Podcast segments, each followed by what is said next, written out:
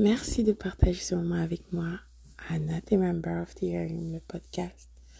Tu es à l'écoute de 365 jours d'affirmation positive où c'est important de commencer et de terminer ta journée avec un cœur rempli de gratitude. Aujourd'hui, parlons de solitude. La solitude, je sais, des fois peut être pesante. Sacrée solitude te fait faire des choses peut-être, ou même te faire croire des choses qui ne sont pas la réalité. Par contre, je veux te dire que tu dois accepter la solitude, en fait. Tu dois apprendre de cette solitude. Je t'assure, prends le temps. Apprends et apprécie ce que cette solitude est en train de te montrer sur toi, sur les autres, sur la vie. Prends le temps.